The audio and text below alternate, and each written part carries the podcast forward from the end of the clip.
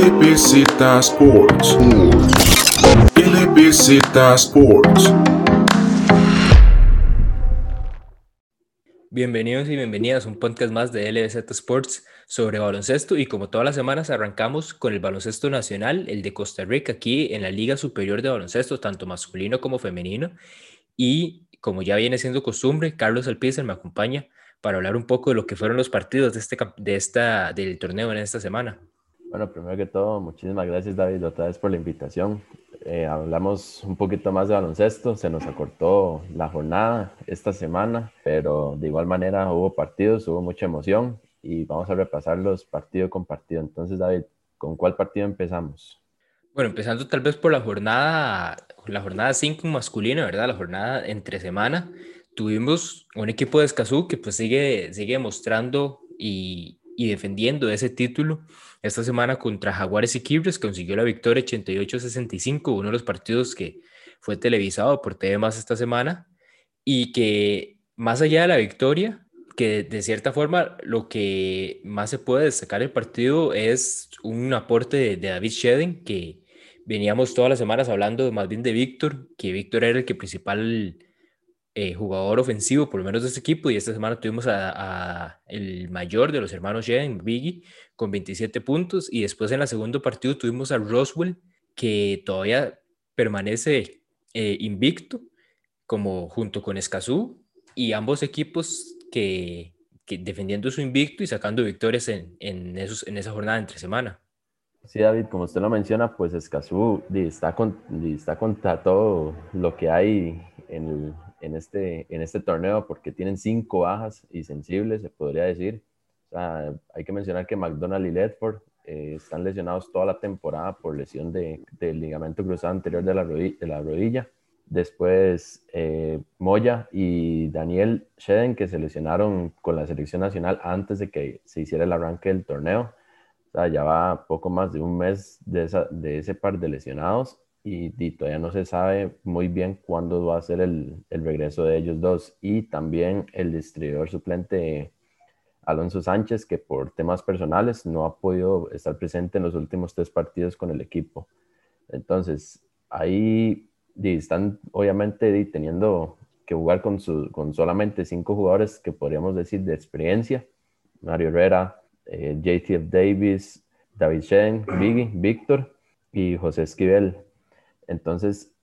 eh, la banca es lo que sí ha tenido que predominar más eh, en estos casos obviamente teniendo a Carlos Pereira, al, menor de los Shen, de igual manera sí han, han hecho su, su, buen aporte para que este equipo de Escazú pueda mantenerse todavía de manera invicta y de líder en el torneo. Recordemos que Víctor en este partido contra Siqueiros hizo 26 puntos, o sea, son 53 puntos aportados entre, entre, entre David y Víctor que les dio en buena, en buena parte esta, esta gran victoria ante el equipo de Siquirres. Por parte del, pues, del otro encuentro fue uno que en realidad estuvo muy, muy parejo a lo largo de todo el partido y al final la diferencia fue de dos puntos. Un encuentro que en realidad dos de los equipos que diríamos, diríamos más han sorprendido tal vez esta temporada. Roswell, aunque sabemos la experiencia que cuentan, pues obviamente habían factores que pues ya, digamos, hablábamos vos y yo fuera, fuera de micrófonos, que pues obviamente la edad de los jugadores y el aspecto físico, pues les, podía llegar a, pasar factura. El extranjero ha venido tal vez a ayudar en esa parte, pero bien sabemos que Roswell es un equipo que lo que le sirve es controlar ellos el ritmo del juego. Y tuvimos al equipo de Grecia, que es otro de los equipos que de cierta forma, de cierta forma sorpresa, porque es uno de los equipos relativamente nuevos este año y que también ha venido eh, cosechando varias victorias. Sí, en el caso de Roswell, principalmente es el extranjero. O sea, el extranjero ha, hecho un, enorme aporte a este equipo. O sea, en este, en este partido contra Grecia hizo 25 puntos y se le veía de muy buena forma jugando contra este equipo. Eso sí, a Mira Alvarado también ayudó eh, en el aporte para, para este partido. Hizo 19 puntos, que eso realmente ayuda y, y sabemos que a Mira Alvarado nunca le va a temblar la mano para tomar tiros ni ni tomar la batuta del equipo para, para, para tratar de llevarse la victoria.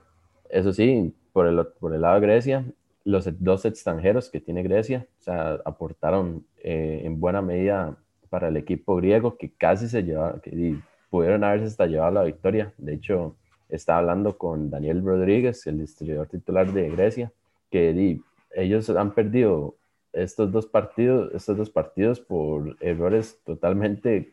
considerados tontos, o sea, principalmente por no hacer algo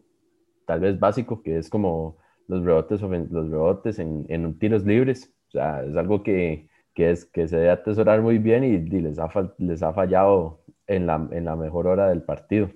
En el, en el caso de los extranjeros, Matthew Kiatipis realizó una actuación de 25 puntos para Grecia y el otro extranjero, Roderick Taylor, 21 puntos. Entonces, para que lo vean, el, el gran aporte que están haciendo los, los extranjeros a, a Grecia. Los otros dos partidos en lo que fue el miércoles ya en el Pan American School fue una victoria para el Limón Sharks, que vendría a ser la primera victoria de este equipo limonense, y contra el equipo Curridabat, otro de estos equipos eh, jóvenes y que tal vez eh, les ha costado el arranque y de cierta forma por esa falta de experiencia. Y mientras, mientras que el de la noche, Copenhague Arba sacando la victoria por cerca de los 30 puntos de diferencia contra el Colegio de Abogados. Por dicha, Carlos no estuvo presente en ese partido, entonces se salvó de semejante paliza,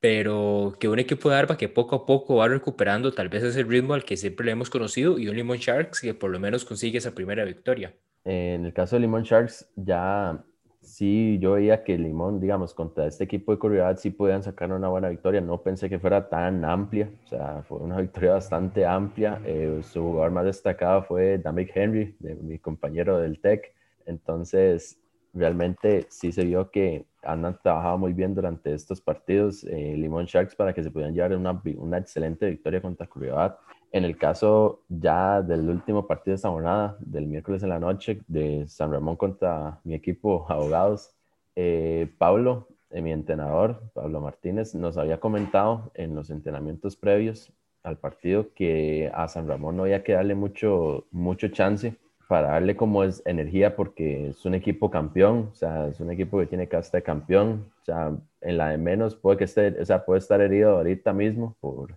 por malas actuaciones, pero de un momento a otro pueden explotar y, o sea, de hecho, Abogados iba bien en el partido, de hecho, estaba parejo el partido en medio tiempo, inició un, este, se hizo un, este, un, un 7-0 para arrancar el tercer cuarto y después San Ramón, y literalmente les pasó por encima a todos mis compañeros y, y fue muchísimos errores los que cometieron todos ellos en, en defensa principalmente. Entonces tuvimos que, replantearnos en los entrenamientos para ver qué fue lo que realmente nos, nos falló para no, no seguir cometiendo esos errores en los siguientes partidos. Y digamos que esos replanteamientos que decís probablemente tuvieron efecto porque el sábado en la noche sacaron victoria por dos puntos contra el equipo de Arca Limón, un equipo que es bastante complicado y, ¿verdad? Por lo que hemos visto en la jornada, que incluso en la primera fecha se dio la derrota a este equipo de, de San Ramón y un encuentro que estuvo muy reñido hasta, hasta que llegó al final, ¿verdad? Sí, David, ahí está, pues más o menos viendo la parte de estadísticas del, de los compañeros y o sea, fue un partido totalmente cerrado, o sea, la ventaja máxima creo que fueron como cinco puntos para, para Arca y así nada más fue todo el partido pues un buen, un buen aporte fueron los jóvenes, hubo bastantes jóvenes que, que debutaron en este partido. Y aparte eh, un factor que determinó yo creo que el partido al final fue este, la, la expulsión por faltas de, del, norteamericano de Arca, Ben Page,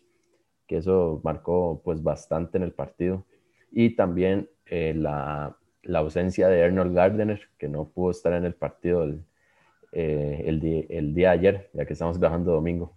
Y como mencionas, esta jornada de sábado pues tuvo bastante, varios, varias caras nuevas en los equipos, por lo menos en el caso de ustedes abogados, veíamos a, veíamos tres, eh, Zion Goldberg y Eric Brenes, el famoso Cañas, eh, que son ya pupilos de años de Pablo Martínez en San José y ahorita les está dando el chance, ¿verdad?, con ustedes en el Colegio de Abogados. Y veíamos a Justin Solís, una, una cara vieja en los Juegos Nacionales con Naranjo, que el año pasado estuvo en, jugando universitario en Estados Unidos. Ahorita de momento habría que ver si, si, es, si está regresando para algo más permanente o, es por el, por el periodo de las vacaciones. Pero otro de los jugadores que se integró con ustedes en el Colegio de Abogados. Y también veíamos por parte de Arca Limón a César López, compañero de Justin en, mientras cuando jugaban eh, colegial en Estados Unidos. Y para terminar, pues el equipo de Copenhague se reforzaba con Darío Solís, un poste que el año pasado lo, lo habíamos visto, principalmente con el equipo de, de, San, de San Carlos, y que ahorita está de, de, cierta forma con uno de los archirrivales del, del cantón, porque San Ramón y San Carlos siempre han sido, por lo menos en esa parte de Occidente, Carlos, siempre han sido como rivales a muerte en el proceso de Juegos Nacionales. Sí, de hecho, eh, esta,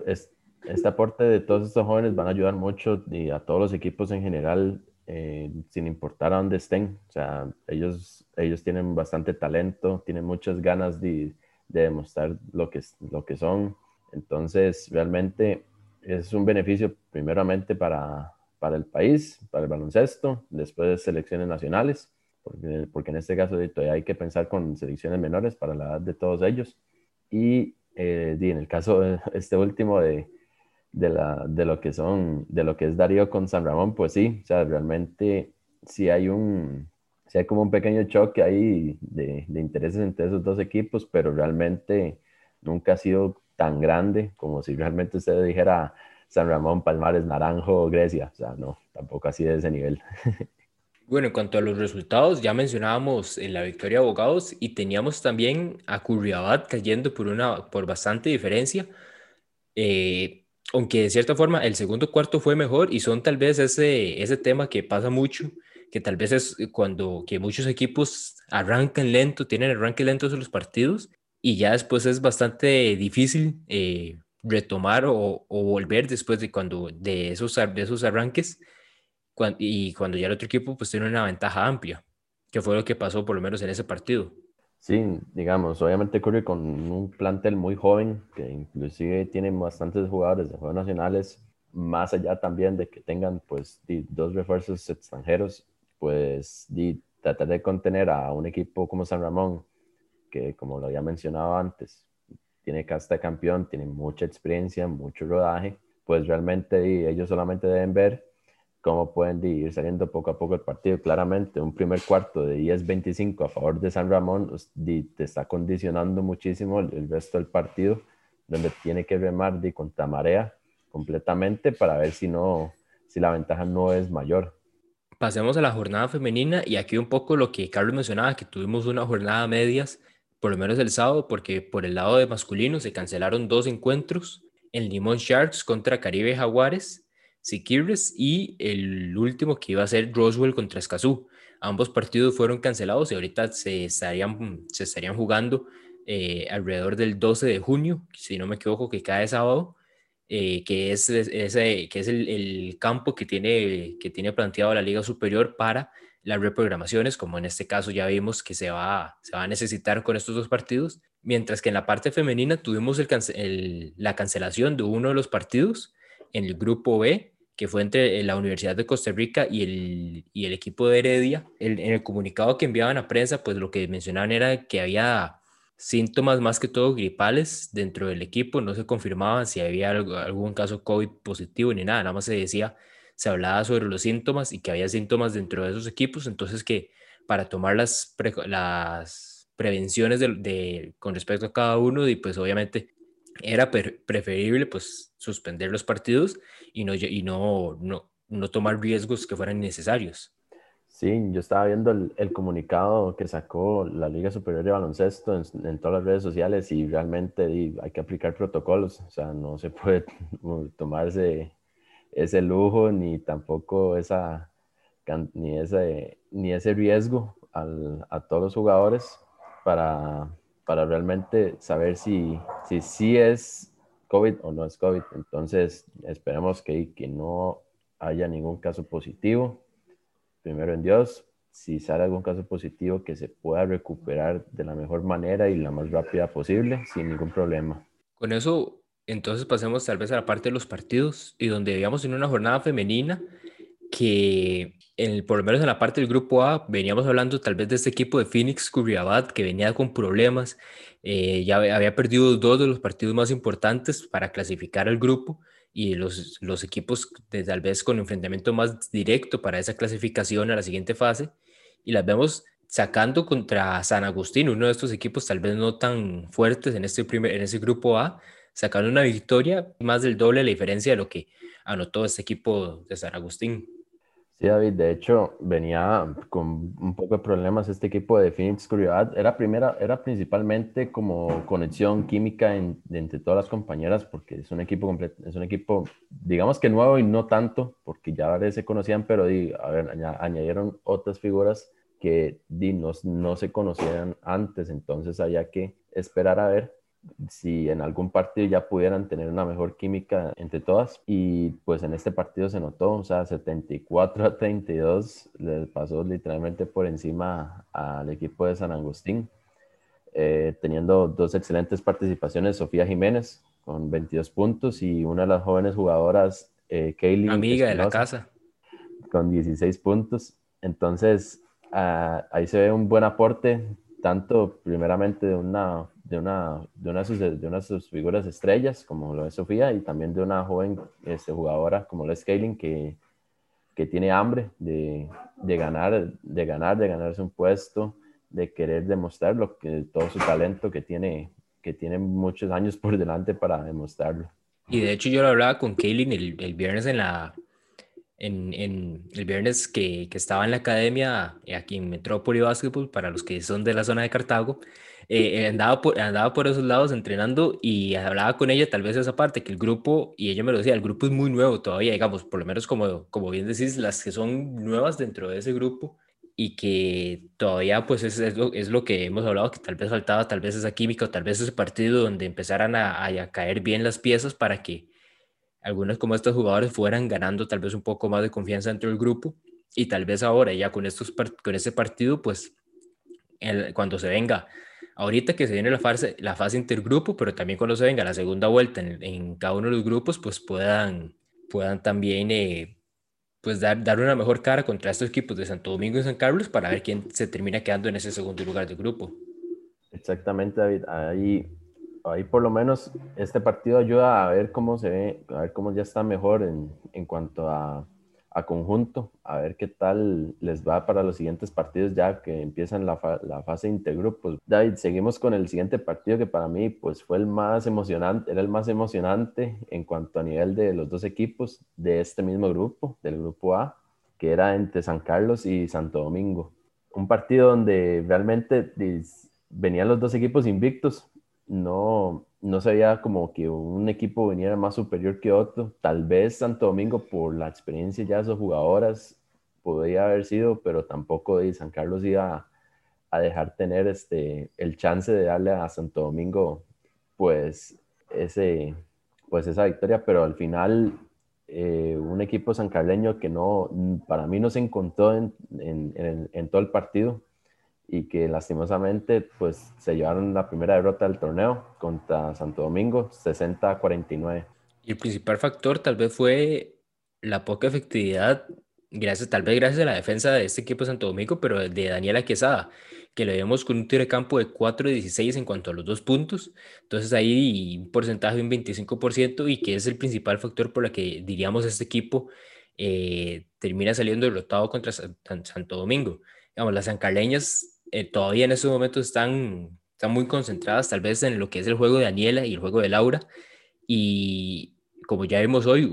digamos, Daniela no tuvo tal vez el mejor juego como lo ha, lo ha, tenido en las otras dos fechas y de ahí se ve tal vez el principal factor de esta derrota. Eh, claro, David, de hecho, anoche estaba conversando eso con Daniela y ella claramente me le dijo, no me encontré, o sea, no era yo completamente, no, no, no era ella en su juego y se notó desde el desde la primera mitad. Entonces, realmente, eh, sí, también me comentaba que, que es parte de, del baloncesto, que hay que seguir trabajando, que más allá de que sea la una derrota, no pueden como que, como que caerles todo el mundo encima, o sea, solamente deben replantearse bien las cosas, deben seguir trabajando y esperar a ver de cómo les va ya ahora en, las, en, estas, en esta segunda parte del torneo, que es el, en el de intergrupos, a ver cómo les va contra equipos como San Ramón, como la UCR, Heredia, a ver si, si siguen cosechando victorias o también podrán este, sufrir alguna que otra derrota dependiendo de cómo jueguen, porque se puede decir, puede que juegue mal un día, pero si va a seguir teniendo ese problema, entonces tienen que este, rearmarse en, en ofensiva de nuevo para tratar de conseguir la victoria. Y viendo el último partido de la jornada, porque ya como mencionábamos, UCR Heredia fue uno de los partidos cancelados, viendo el último, tuvimos un equipo de, de Arba contra Eagles CR, un, un, Eagles que empezó tal vez un poco lento, como, igual a como mencionamos con ese equipo de Curiabad de la parte masculina, empezaron un poco lento y yo siento que eso les pasó un poco de factura en lo que fue el, el partido, porque podemos ver que terminan la primera mitad, la terminan perdiendo por 13 puntos y al otro lado, más bien la segunda mitad la ganaron por 4, pero ya la diferencia de, de esos primeros dos cuartos era bastante como para al final retomar tal vez o, o sacar la victoria en ese encuentro, que estuvieron cerca por varios momentos, lograron acercarse suficiente, pero eh, al final el equipo de, de, San Ramón es el que se, el de San Ramón se deja la victoria y un dato importante del partido es principalmente, y viendo la parte estadística, eh, pues fueron los rebotes ofensivos por parte de este equipo eh, de San Ramón, que en rebotes totales salió con una ventaja de 17 rebotes y por el lado de, de rebotes ofensivos, pues tuvieron alrededor de 15 rebotes ofensivos. Entonces ahí es uno de los principales factores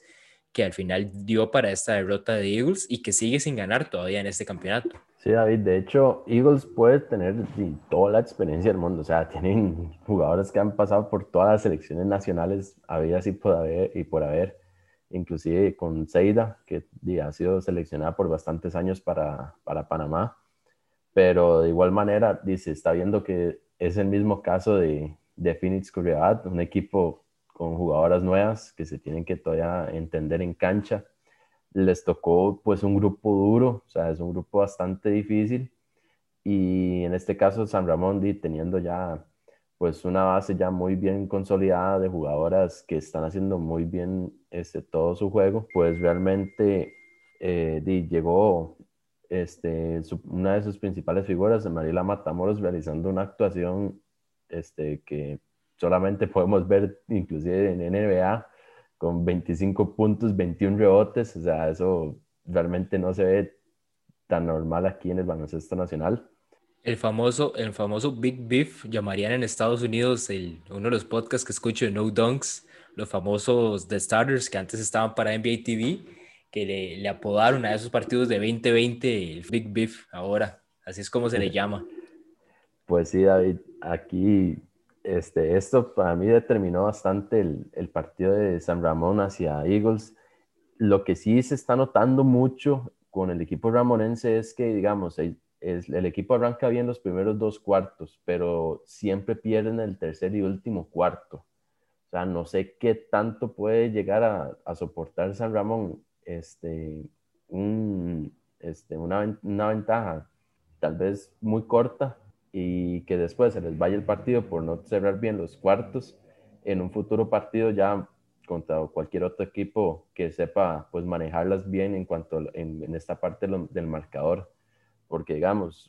ahorita está llevando una, una, buena ventaja contra este equipo de, de Eagles pero Eagles les ganó siempre el tercer y último cuarto de manera individual. Y eso pasó también en, en los otros dos partidos o sea, y eso que inclusive podemos decir que llevaban una ventaja de 20, de 20, 25 puntos y aún así les bajaban la ventaja de nuevo. Y es algo que deberían de ir empezando a trabajar o ir mentalizándose tal vez que, que no pase más, porque todavía en estos partidos de temporada regular, por así decirlo, de fase de grupos, eh, no, digamos, no es algo que tal vez preocupe tanto, pero que en las fases finales, cuando llegue semifinal y final, que tal vez, que tal vez ya no puedan tener esos arranques tan explosivos y si en ese tercero y cuarto se vuelven a caer, ¿dónde puede llegar el, el contrincante para pasarles, digamos, pasarles y, y, darles una derrota? Claro, de hecho, no, o sea, no es algo como que se tengan que alarmar y tampoco que se va así como que a caer el mundo, ¿verdad? O sea, solamente como que es una advertencia. Y otros dos detalles importantes de este partido es, bueno, que Silvia aunque no salió del partido, hubo un momento donde estuvo, estuvo un tiempo en, en el suelo, digamos, después de un golpe, que tuvieron los, los médicos ir a, a, chequearle y todo,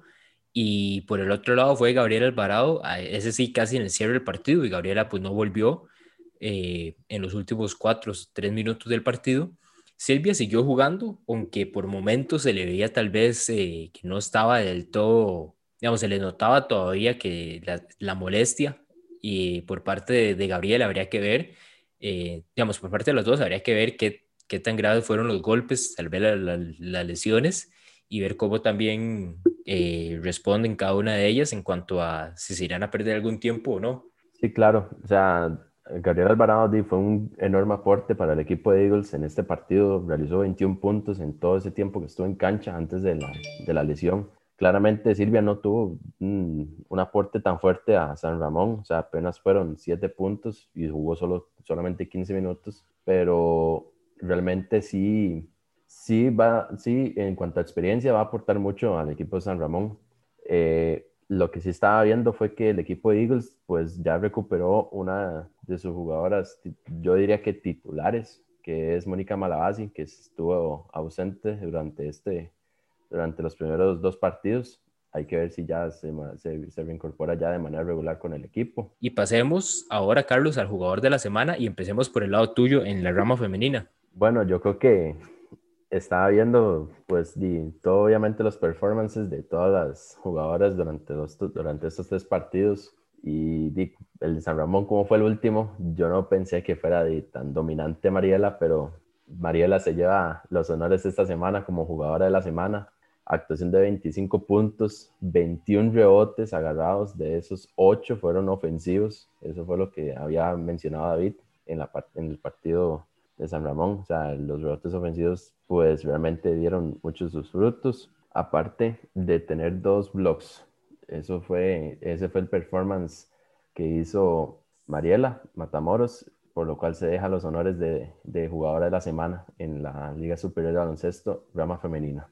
Y David, comentanos para usted quién fue el jugador de la semana en la rama, en la rama masculina. Yo diría que la cancelación pues me hizo el trabajo un poco más fácil esta semana, menos partidos que revisar y obviamente pues el único con dos victorias esta semana, que es algo por lo que también me ido, porque obviamente el impacto también depende de las victorias. Eh, San Ramón también saca dos victorias esta semana y yo creo que vamos con doble premio para San Ramón en, cuanto, en, cuanto a jugadores de la semana. Por parte femenina, María, Mariela Matamoros y por la parte masculina, Jeffney Anderson, que viendo el, en la parte de anotación salió con 13 y 18 puntos en, en los primeros en cada uno de los partidos, pero el impacto va más allá de la parte ofensiva, con 20 rebotes totales entre, ambos, entre ambos partidos, 5 eh, asistencias entre ambos partidos, que para, para ser eh, tal vez el jugador poste, pues obviamente está bien también la parte de distribución ahí con Isaac, y lo más, lo que más me llamó la atención fueron ocho blocks totales entre ambos partidos. vimos cinco en, la en lo que fue entre semana y tres en este fin. Entonces, por ahí, sacando todos los promedios, son 15.5 puntos por partido, 10 rebotes por partido.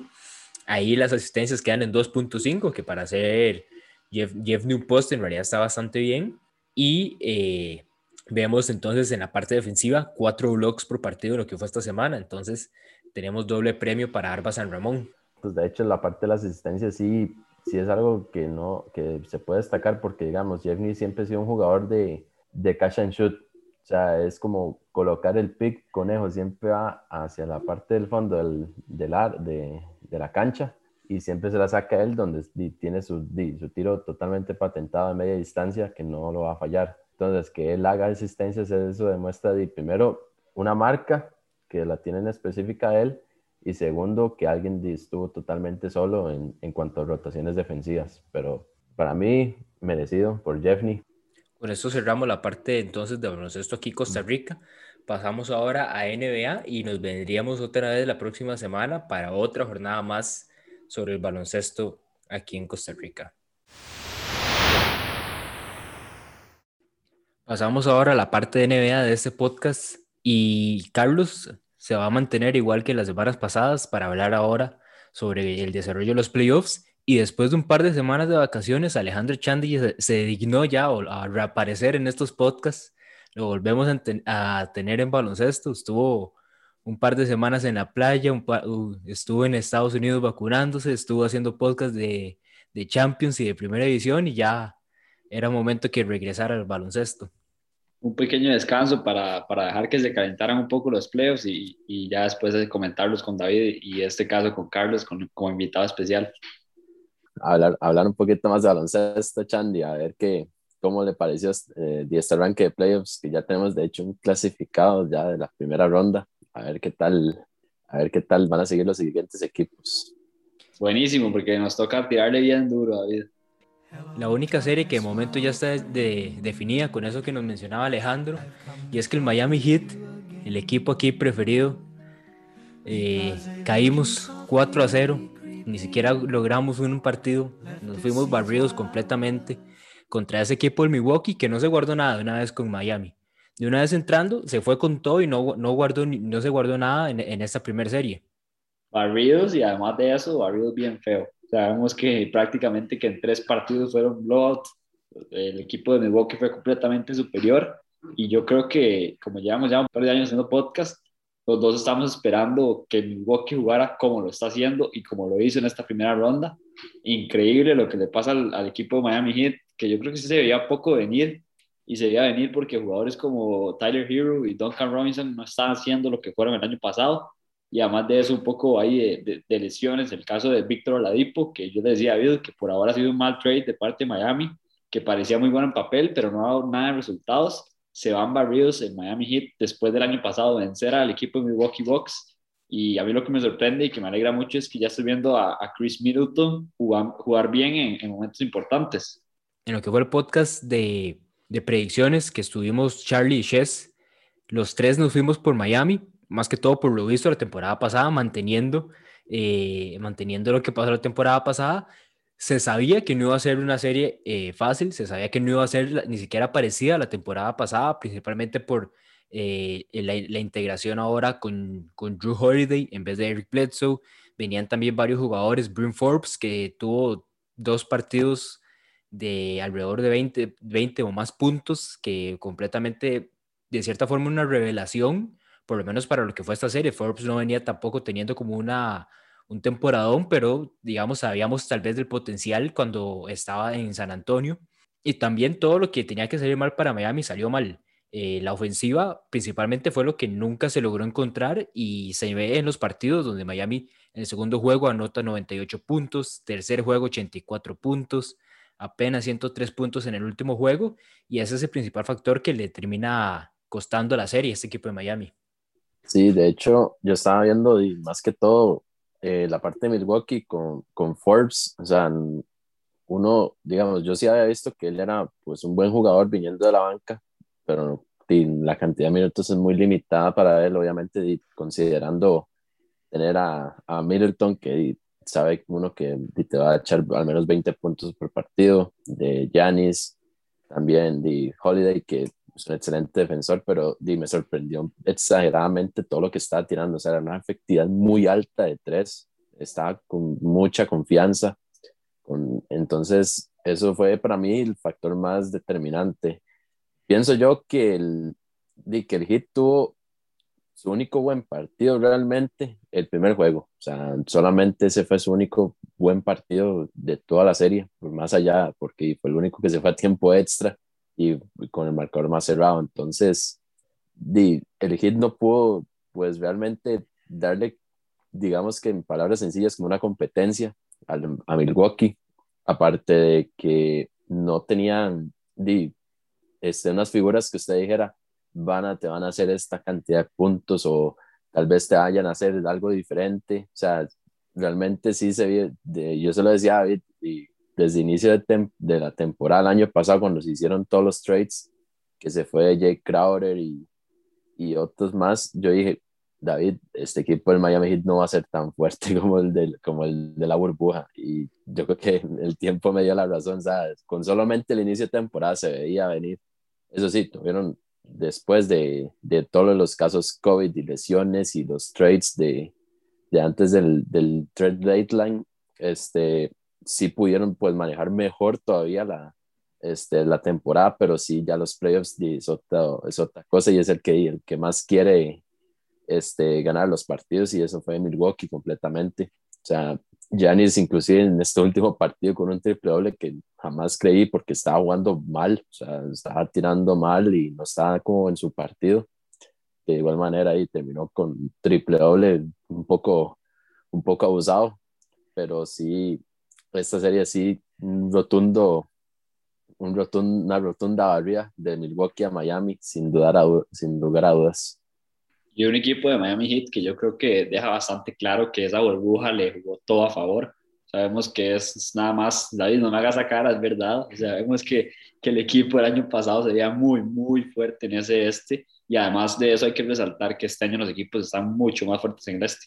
Sabemos este equipo de Brooklyn Nets, el equipo de Milwaukee con esa adquisición de Drew Holiday, yo creo que nada más, no, no le trae nada más un defensa mejor que, que Eric Bledsoe Además de eso, le trae un jugador más ofensivo y además de eso, le trae un jugador todavía más líder que Eric Bledsoe. Acordémonos que el equipo de Milwaukee Bucks cometió un error hace unos años renovando a Eric Bledsoe en vez de dejarse a, a Malcolm Brogdon, un error que en realidad fue grande porque Brogdon se va al equipo de los Pacers, se hace una figura y es un jugador que tiene bastante futuro en la liga. Ahorita yo creo que lo arregla mucho con ese trade que hace a Drew Holiday y ya se ve un Big Three más marcado. Ahora la cosa es que Drew Holiday muy bueno y todo, Middleton también está jugando bien, pero hay que ver porque les va a tocar con bailar con la más fea y se van a enfrentar al equipo de los Brooklyn Nets y ese trío que hoy puso unos números absurdos, Harden con más de 15 asistencias, KD con 40, Kyrie más de 30, o sea, da miedo ese equipo de Brooklyn Nets.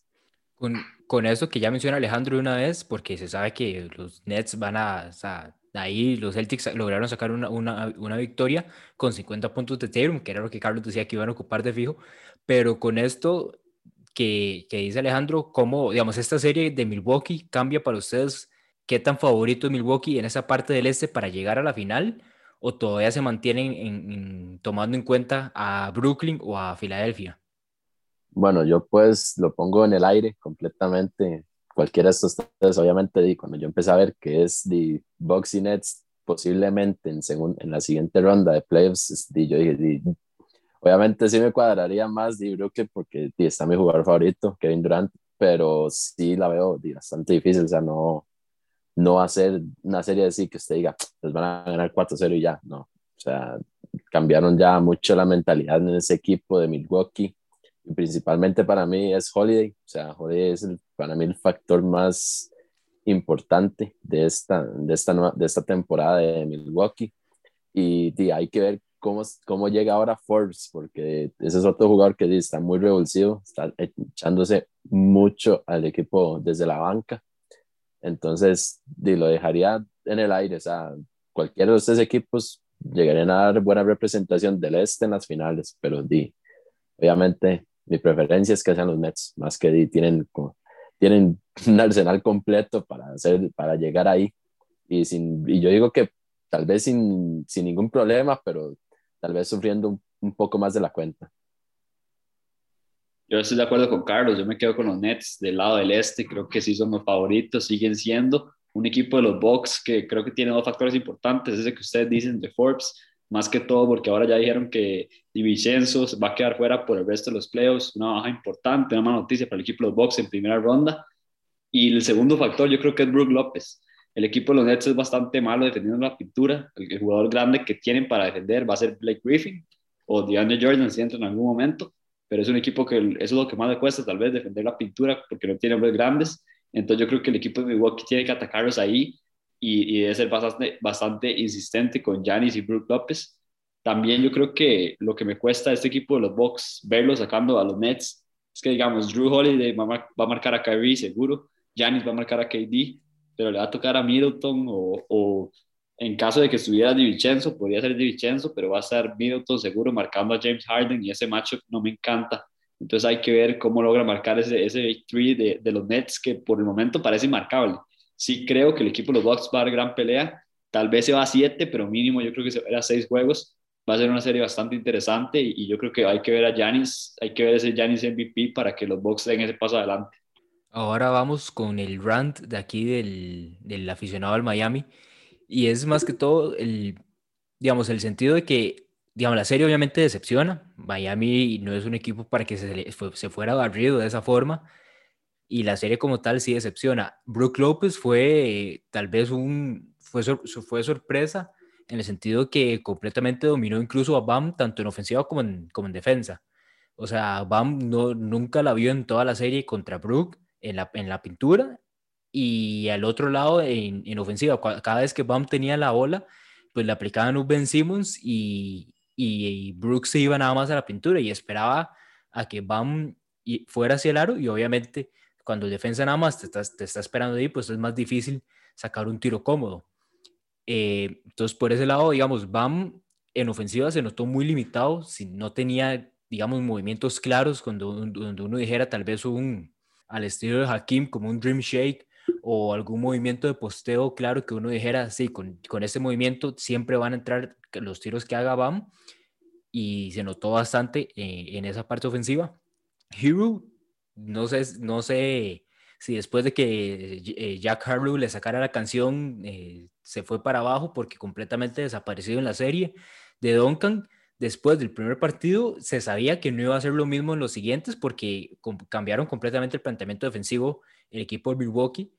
después de que Duncan saliera como con 20 puntos. Entonces, por ese lado se esperaba que Duncan obviamente no fuera a tener partidos tan, este, digamos, tan llamativos a lo largo de la, de los demás partidos. Jimmy, no sé si se notó más en una, eh, en una serie como esta, pero Jimmy pareciera que le iría mejor en un equipo tal vez con alguien más a la par y que él no sea el principal foco ofensivo,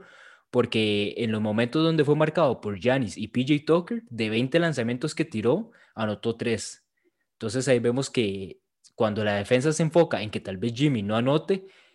va a haber cierto efecto y se notó en esta serie. Y lo único que en estos momentos puedo decir, me deja tranquilo para la próxima temporada, es que Pat Riley es el que está mando de las oficinas centrales y uno sabe que el llamado Godfather de la NBA algo tiene desde ya en planes.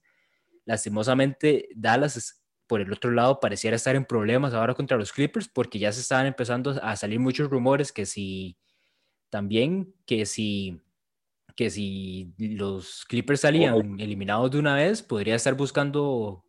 Kawhi podría estar buscando o la bahía o el mismo, o irse más bien a, las playas de Miami. Entonces ya era algo que se estaba empezando a gestionar, por lo menos en las ideas de los aficionados, en ciertos rumores ahí, obviamente no es nada confirmado, pero uno sabe que de Pat Riley no sorprendería que de un pronto a otro simplemente lleguen y firmen a Kawhi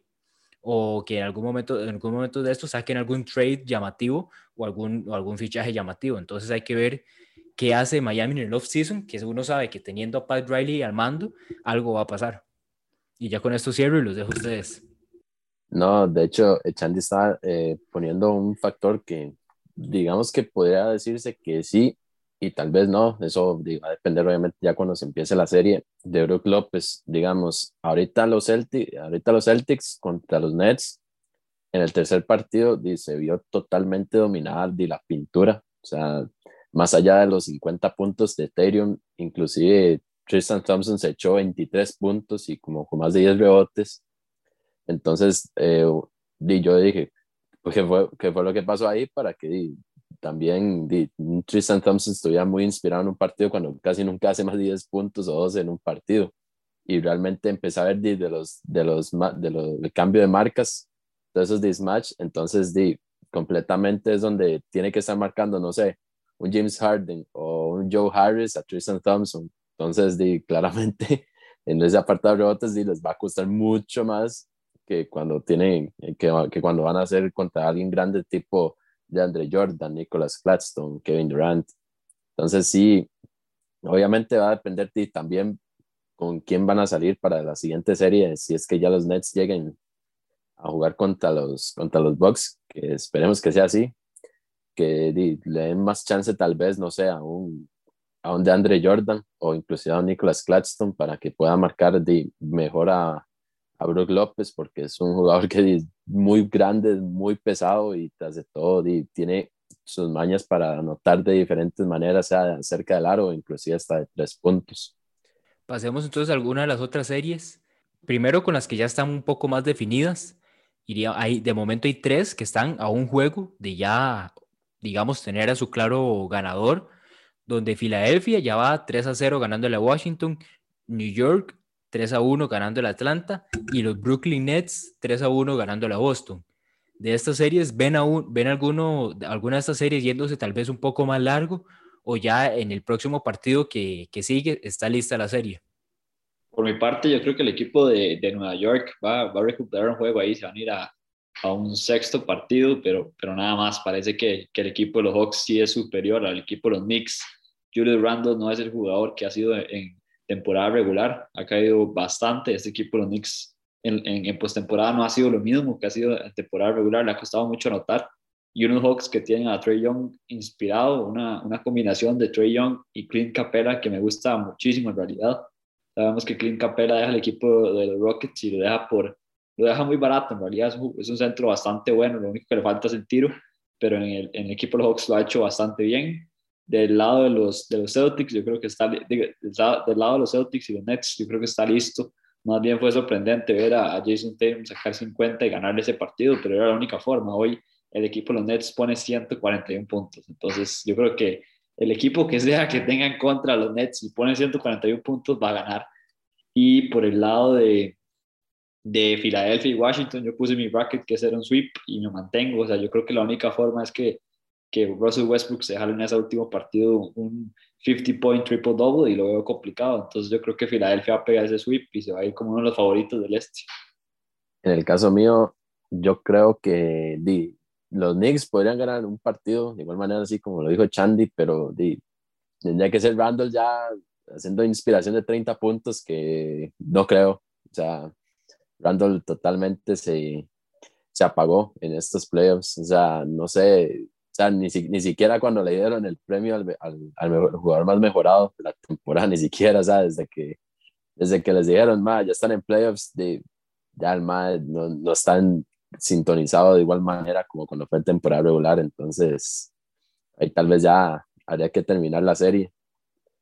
Y aparte de eso, Atlanta está jugando muy bien, o sea, no es solamente como le dice Chandy Trey Young y Clint, y Clint o sea, está Bogdanovich, que sabemos la calidad que tiene Bogdanovich para anotar. Después John Collins, que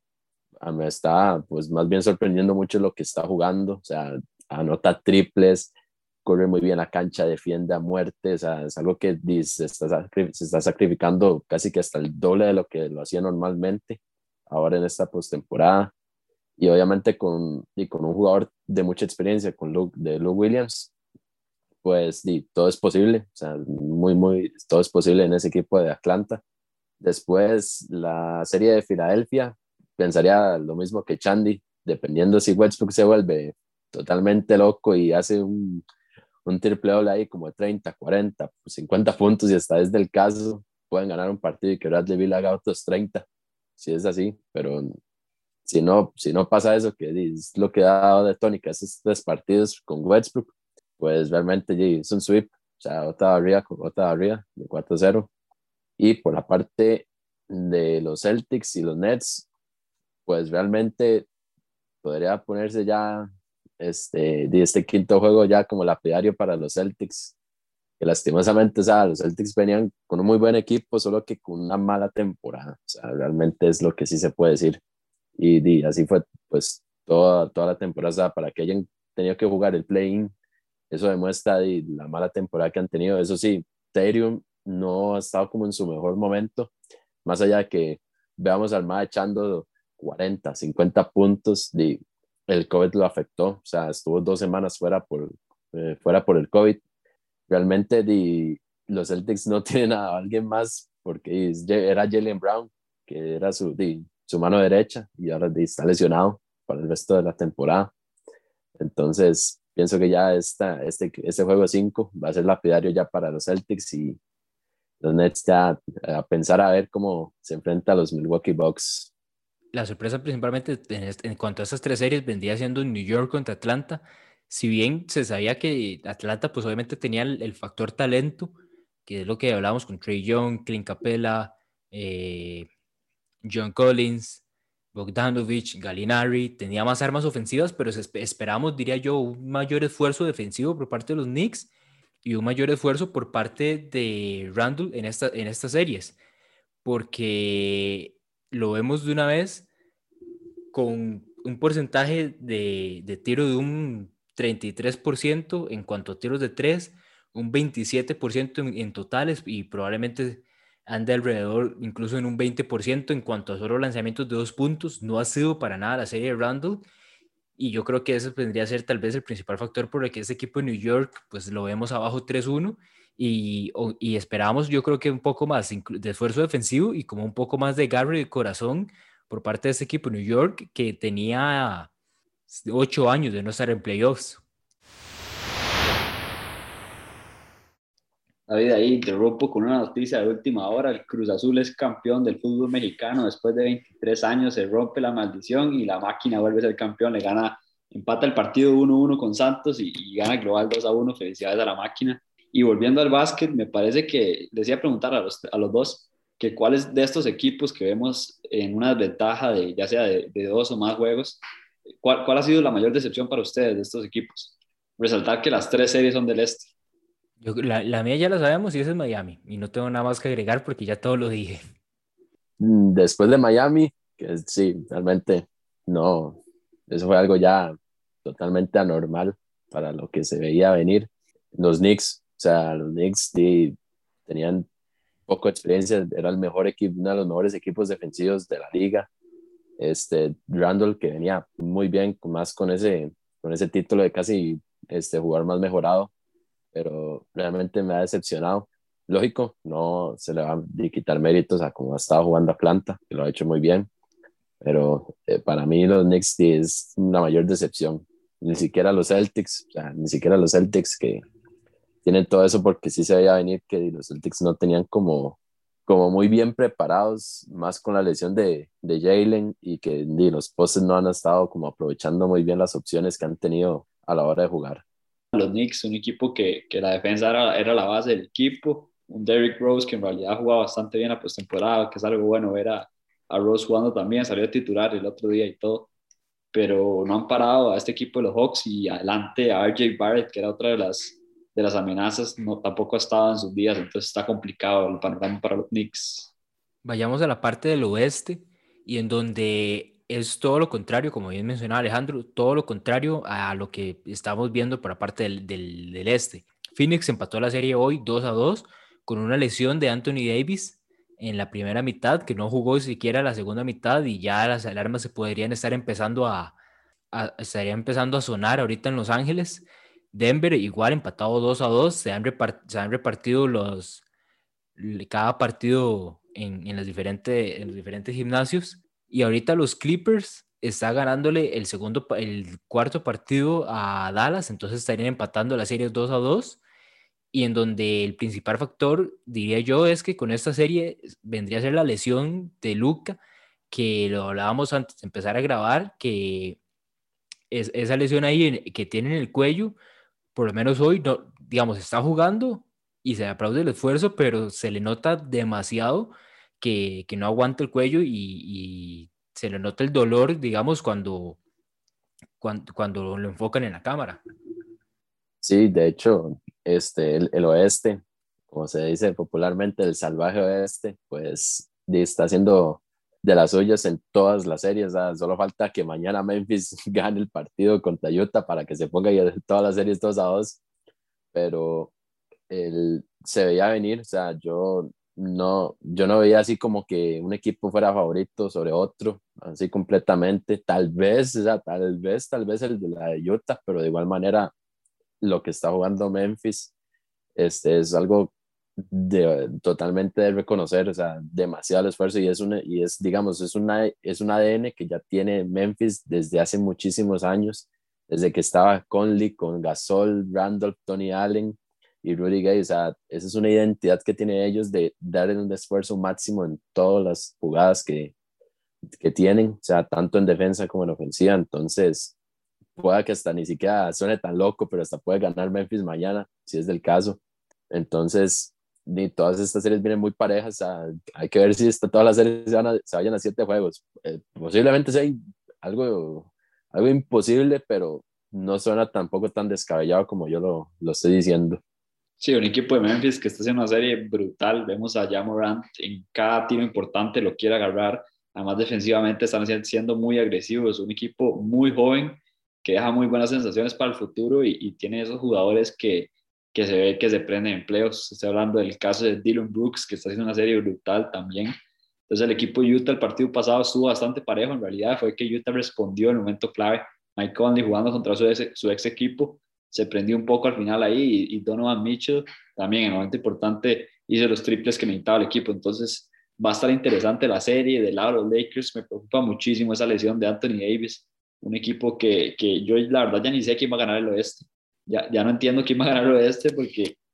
mucha gente tiene los Clippers en el oeste. Con esta serie, después de esta serie contra Dallas, yo creo que mucha gente ya no los ve como campeones del oeste. El equipo de Utah hasta le está costando Memphis, que sí, hay que darle el mérito a Memphis, pero sigue siendo el décimo sembrado de, de la división del oeste. Del otro lado, el, Joker está teniendo complicaciones ahí con Damian Lillard y además el equipo de Denver tiene sus bajas, está llamado Murray. Entonces está complicado el oeste, que yo la verdad ya no tengo ni idea quién va a quedar campeón. Me parece que, que la pelea sigue ahí entre Lakers y tal vez unos Utah Jazz Clippers, no sé, o sea, está, está muy abierta esta conferencia, me gusta muchísimo. Otra vez el oeste dándole clases al este porque el, este, que este año está más fuerte, se decantó mucho por, por prácticamente cuatro equipos y parece que, que, van a clasificar sin problema, pero eso sí, la segunda ronda del este pinta que va a estar muy, muy interesante. Y aquí lo que podemos decir es que los Clippers se salvaron. Se salvaron que si no es por esta lesión de Luca, ya los estaríamos despidiendo hoy. Lástima, David, porque recorta las posibilidades de Kawhi de irse del equipo un poco, porque Kawhi dijo que, que renovaba y que llegara a Miami. que renovaba si, no pasaba nada, nada extraordinario. El año, el año, pasado, el año pasado estábamos esperando a Giannis, este año estamos, este año estábamos con la mira ahora en Kawhi. Si sigue así, se está volviendo, Miami Heat se está volviendo el equipo de los Lakers hace cinco años, ya Kevin Durant, Stephen Curry, Anthony Davis con la camisa de los Lakers, ¿verdad? No, no, yo digo que, Kawhi se va para los Warriors. En redes, en redes sociales están así, en redes sociales desde hace rato están así, man. cada cada superestrella, todos yo creo que tienen edits con, con la camisa de Miami. Miami es típico equipo que quiere a Kawhi y le, llegan jugadores como Víctor Oladipo que están listos para, para allá, para bajar al, a la G o jugar ahí de role player. O sea, vemos el equipo de, Miami, pero yo creo que a David sí le hace muchísima falta un tercero ahí. Vemos que, que esta es la costumbre ahorita en la NBA, jugar con tres. No un tercero como tal, bueno, el tercero sería Bam, pero sería más bien un número uno. Para sí, que sí, sí, el segundo. Sí, sí, que alguien, que alguien complete ese, ese, ese trío grande porque vemos que, que, cada vez los equipos se arman más. O sea, yo veo que todos los del este tienen su, su trío y el oeste también. O sea, vemos que hay equipos que en el oeste que para mí prometen muchísimo que Denver el próximo año con llamado Jokic y, y Michael Porter Jr. me gusta muchísimo para, para ir, para competir un poco más y, y, también el equipo de Grizzlies que ahí va poco a poco, le falta encontrar sus figuras, pero los jugadores de, de role player para playoffs los tiene ahí. De hecho, que inclusive, bueno, los Clippers, ah, para mí los Clippers eran el equipo más fuerte, porque usted ponía, incluyendo ya a Ibaka, Cousins, Rondo, yo dije, no, no, y, lo que estaban tirando, o sea, era el, mejor equipo tirando de tres de, de toda la NBA, y después me dicen, di, no, está Ibaka lesionado, después está Berly lesionado, después este, di, empezó esta serie 2-0 abajo, yo dije, ah, no, ya otra vez empezó los Clippers para atrás, para atrás, para atrás, pero literalmente se están salvando solamente por la lesión de, de Luka Doncic, nada más. Y, ya un poco más de lo mismo del año pasado en la burbuja, o sea, yo no sé si están de acuerdo conmigo, pero yo el año pasado, si no se lesiona Kristaps Porzingis, esa serie yo creo que se la lleva a Dallas, o sea, este equipo, los Clippers, no sé qué le está pasando, pero en los playoffs se hace cada vez más pequeño y un equipo que yo el año pasado le tenía un miedo, pero, pero se lo volaron en dos toques. El mismo Villado lo decía la semana pasada, con, después de solo el primer partido ya le está dando la victoria 4-0 a Dallas y hubiera pasado de no ser por esta lesión de Luca. El año pasado se lesiona por Singis, Luca también sale de ahí tocado del tobillo, pero sigue jugando. Y hay que ver ahora que le tocaría un Utah Jazz y un Utah Jazz que no es para nada fácil. Vemos Rudy Gobert, Bogdan Bogdanovic, eh, también obviamente Mike Conley, está eh, Donovan Mitchell. Siento que los Clippers tienen un mejor planteamiento contra, pueden tener un mejor planteamiento contra ese equipo de Utah, pero también va a ser una serie bastante dura. De hecho, Utah Jazz para mí es como el mejor equipo, sí, equipo en conjunto, que no tenga tanta estrella, así que usted diga, este madre te va a hacer 30 eh, puntos y otro, y así no. O sea, es un equipo que se mantiene muy equilibrado en, la cantidad de puntos anotados. O sea, tener a Mike Conley, Donovan Mitchell, este, Royce O'Neal, Rudy Gobert, Bogdanovich, Clarkson, este, inclusive el mismo este, Georges Young, o sea, todos saben echar, defender, atacar, todos saben hacer lo mismo. Entonces, para mí es el mejor equipo en conjunto de, toda de, todo el oeste, casi. yo pondría después a los Nuggets, pero de, yo lo dije la semana pasada, Denver y Portland será la serie más pareja de todas y ahí tiene la moneda, la moneda al aire. O sea, cualquiera de los dos pueden ganar porque ya eso se está viniendo como, como un clásico de playoffs y, ahí va a ganar el que, el que más lo quiera. O sea, vemos este último partido, de, Portland le pasó por encima 20 puntos fácil a, a Denver, entonces tampoco no es que alguien la tenga muy favorita. ¿Y cómo ven esa serie de Lakers Suns si, si Anthony Davis no juega el próximo partido? O sea, ven que, que los Suns van a ganar, van a ganar los partidos que, que queden si Anthony Davis no, no, juega. Y si juega, ¿cómo la ven? Lo complicado,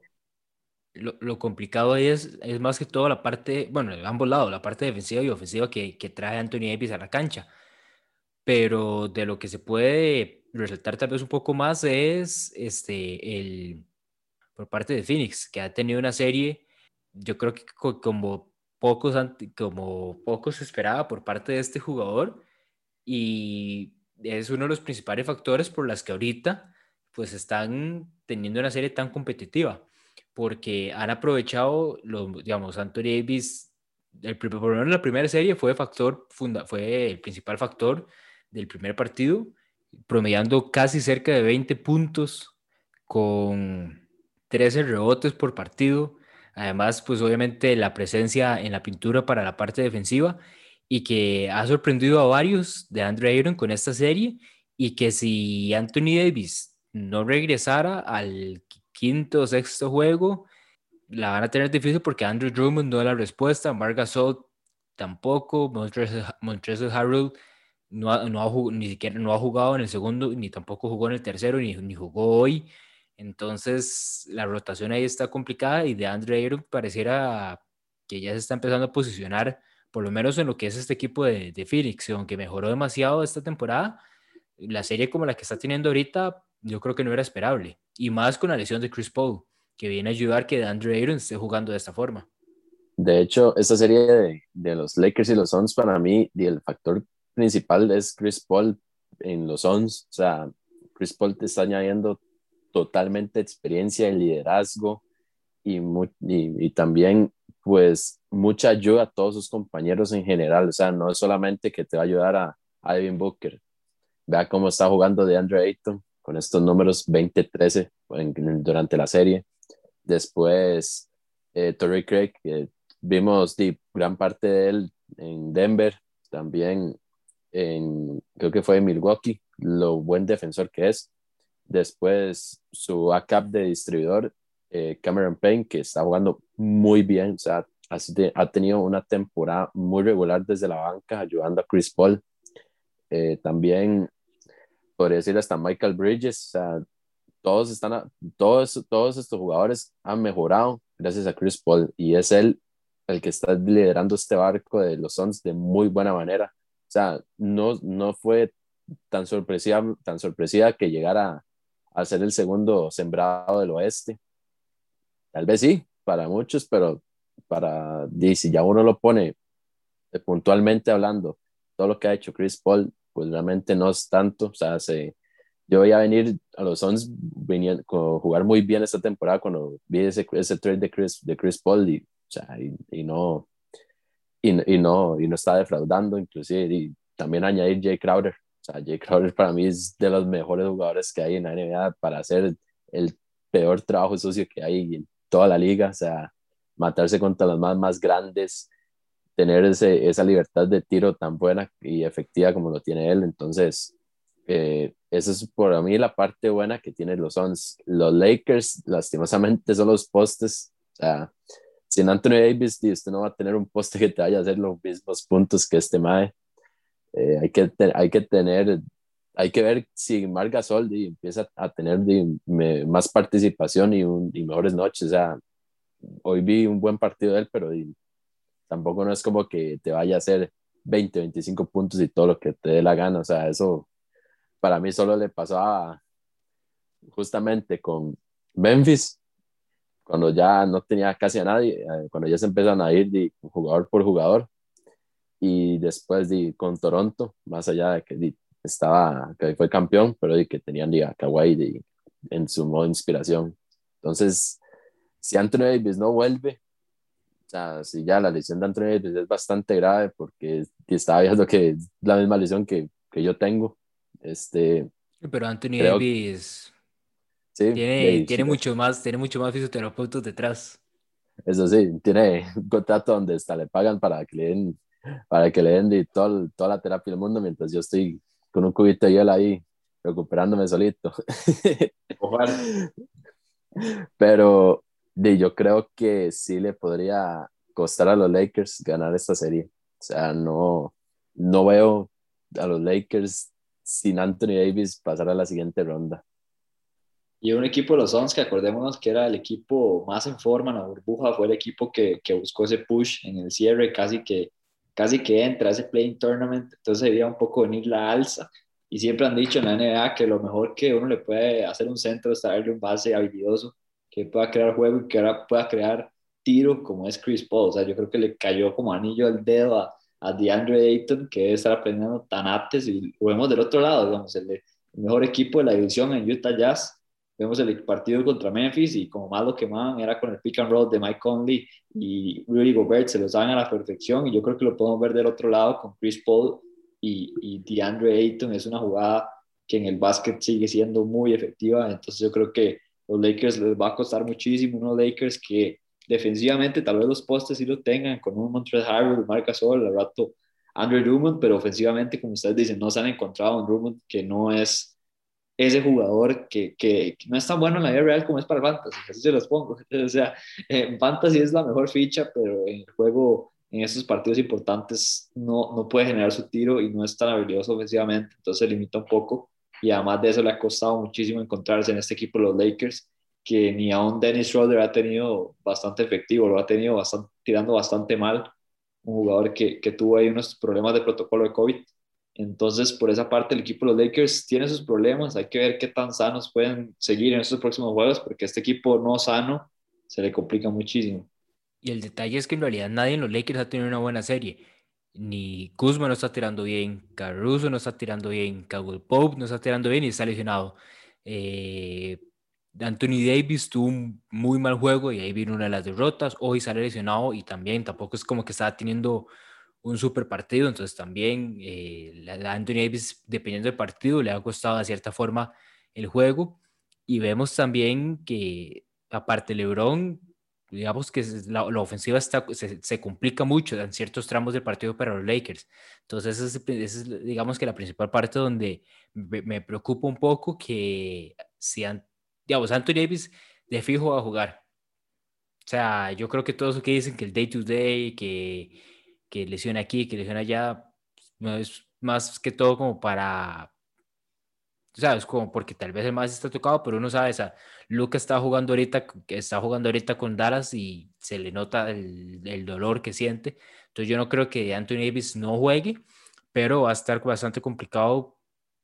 que aún con Anthony Davis que gane porque la ofensiva no está fluyendo como debería. Con esto cerramos entonces el podcast de esta semana. Recuerden que los pueden seguir en nuestras redes sociales, Facebook, Instagram y Twitter como LDZ Sports. Y los veremos la próxima semana para ya esperando que varias de estas series hayan terminado y viendo algunas, algunas de las previas para las que se vendrían en las semifinales de conferencia. LBZ Sports. LBZ Sports.